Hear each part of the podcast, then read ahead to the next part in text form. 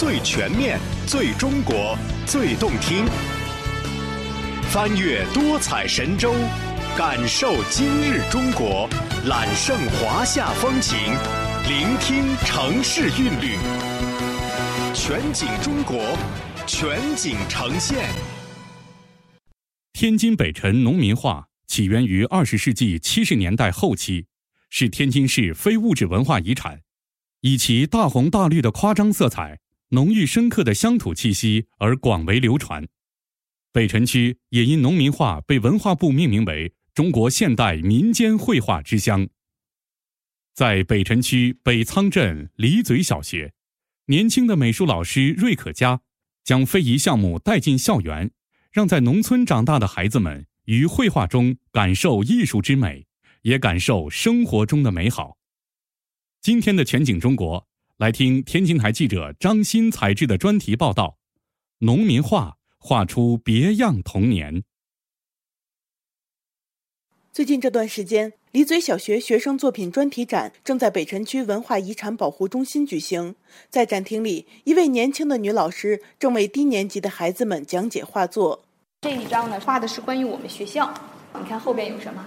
有房子，对吧？前面有操场和我们做课间操的这样一个场景。就每一个角落都要有一些。人物或者是有物品在里面。我们北辰农民画的一个特点就是构图饱满，就每一个东西都是平摆浮搁在这里边的，没有空余的地方。说话的人就是北辰区李嘴小学的美术老师瑞可嘉。面对学生时，身材娇小的瑞老师一直面带微笑，亲切的语气娓娓道来，孩子们都听得聚精会神。这次展览的所有作品都是李嘴小学孩子们画的农民画，其中既有反映校园生活的升国旗。欢迎新同学，也有反映农村生活的农家小院、平安果乐园、金子般的玉米地。最引人注目的，要数以大红色作为主色调呈现出的一幅画作《一路欢歌一路情》。这是李嘴小学全校师生历时一年共同完成的得意作品。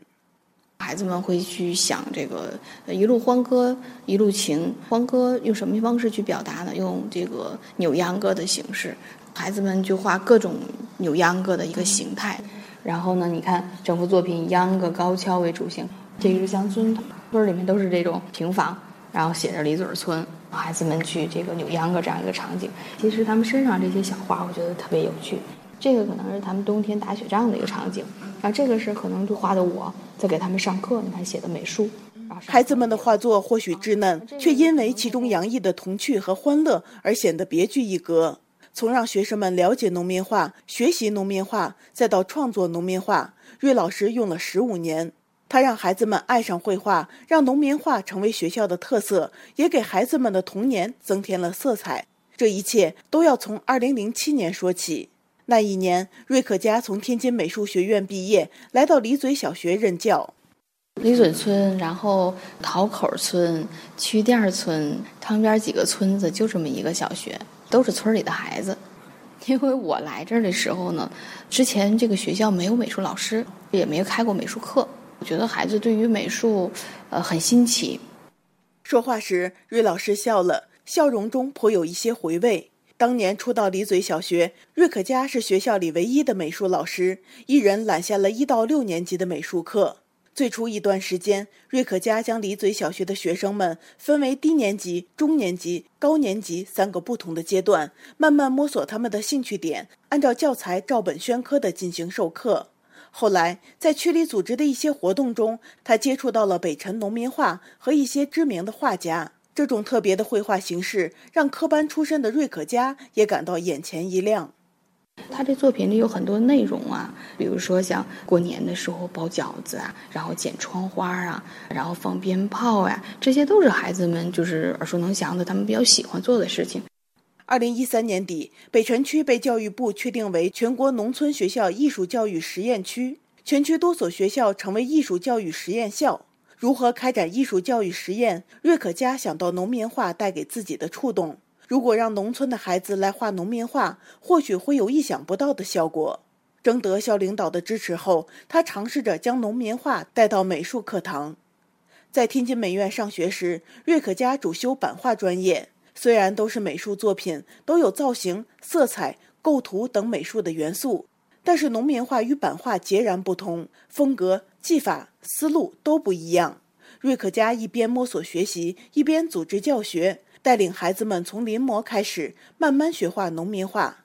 等到掌握了基本的绘画技法，就鼓励他们自己创作。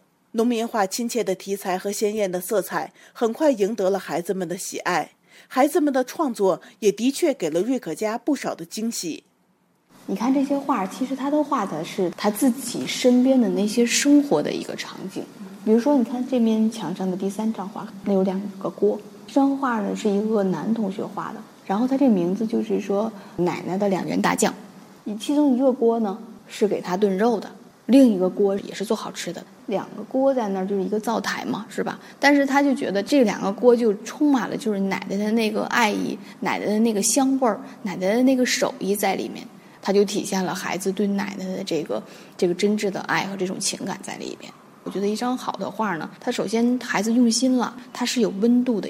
渐渐的，瑞可家找到了适合孩子们的课堂，那是属于他们自己的美术空间。在这个空间里，孩子们的创作可以不受约束，老师的作用是带领他们一起感知、一起创作，用画笔记录生活中的美好。回想起自己学习农民画的感受，李嘴小学六年级学生许新言说：“我觉得瑞老师是一个特别负责，然后很细心的一个老师。然后他会带我们去观察真实的生活，它到底是怎样的。比如说农民种地啊、浇水啊，植物是怎样生长的。比如说春天嘛，然后老师让我们画一些郊游啊，出去放风筝。然后我很喜欢画画。”有的时候我会记录一些就是生活中比较有意思，或者说是让我比较印象深刻的一些事情，我会给他画出来。为了引导孩子们画好农民画，瑞可家付出了很多努力。他在课余时间为孩子们修改画作，在假期带着孩子们去郊外写生，去文化馆看画展，并且结合自己的专业知识和教学经验，着手编撰农民画小学阶段全套校本教材。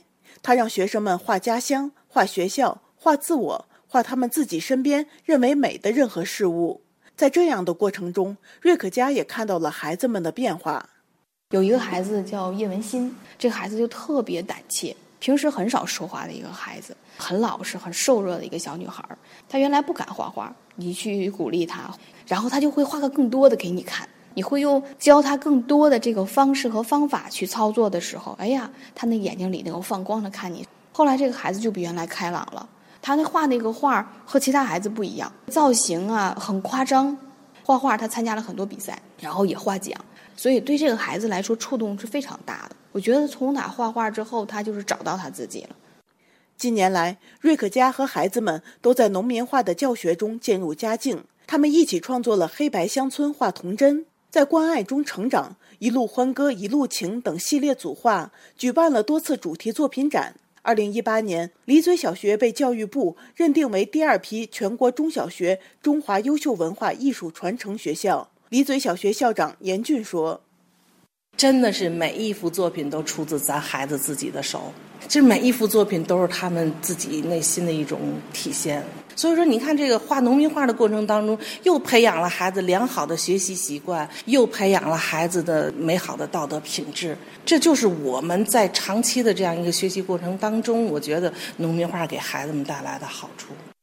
现在，孩子们的画作仍然在学校的走廊、教室、操场进行展示，一幅幅充满童趣的绘画，记录下孩子们眼中的美好童年，也构成了学校的一道亮丽风景。把农民画带进校园，让非遗项目得以传承，也让孩子们于绘画中感受生活的美好。这段经历对于瑞可家来说，也同样幸福珍贵。就通过绘画，让他们更多的去了解自己，给他们一个多的一个表达方式，让他们更加去爱美，爱自己的生活，爱自己的校园，爱自己的家乡。其实还是挺喜悦、挺挺幸福的一件事儿。可以通过就是美术的这个小窗口，他能够去去观望到外面的很多的世界，啊，他能够去看到更多的东西。